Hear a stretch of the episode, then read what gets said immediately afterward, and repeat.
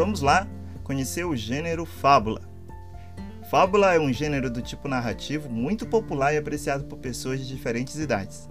Nascida da tradição oral, estudos que indicam que no Oriente Médio, por volta do século V a.C., o próprio nome remete a histórias contadas e passadas de geração para geração.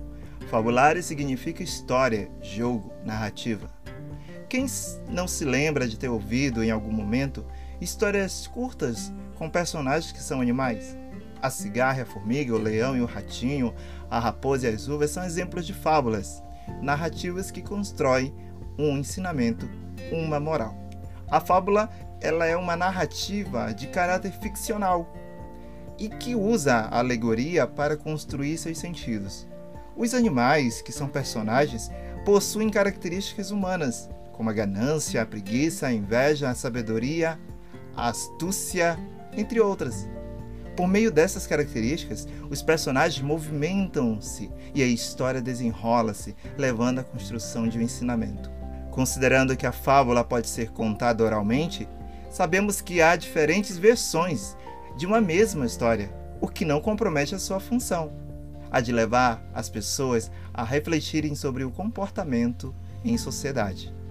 As fábulas podem ser escritas em prosa, texto em parágrafos ou em versos, os títulos geralmente fazem referência aos personagens e o tempo e o espaço relacionam-se ao habitat delas.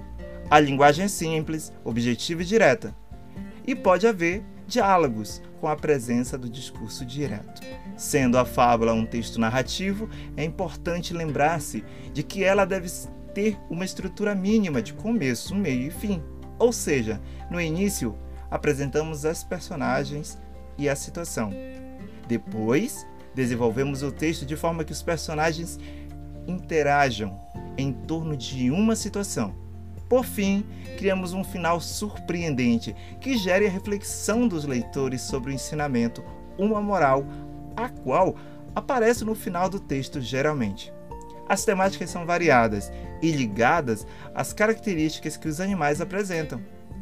Por exemplo, o leão apresenta força, a coruja, a sabedoria, a raposa, a astúcia. Os maiores autores de fábulas são Esopo, Fedro e La Fontaine, que são atribuídas às autorias dos textos mais famosos entre os leitores. No Brasil, temos representantes como Monteiro Lobato e Milo Fernandes, que se dispôs a uma construção de releitura de fábulas. Nós temos exemplos de fábulas: a cigarra e a formiga, a lebre e a tartaruga, a rã e o touro, a raposa e o corvo, o leão e o rato, entre outras.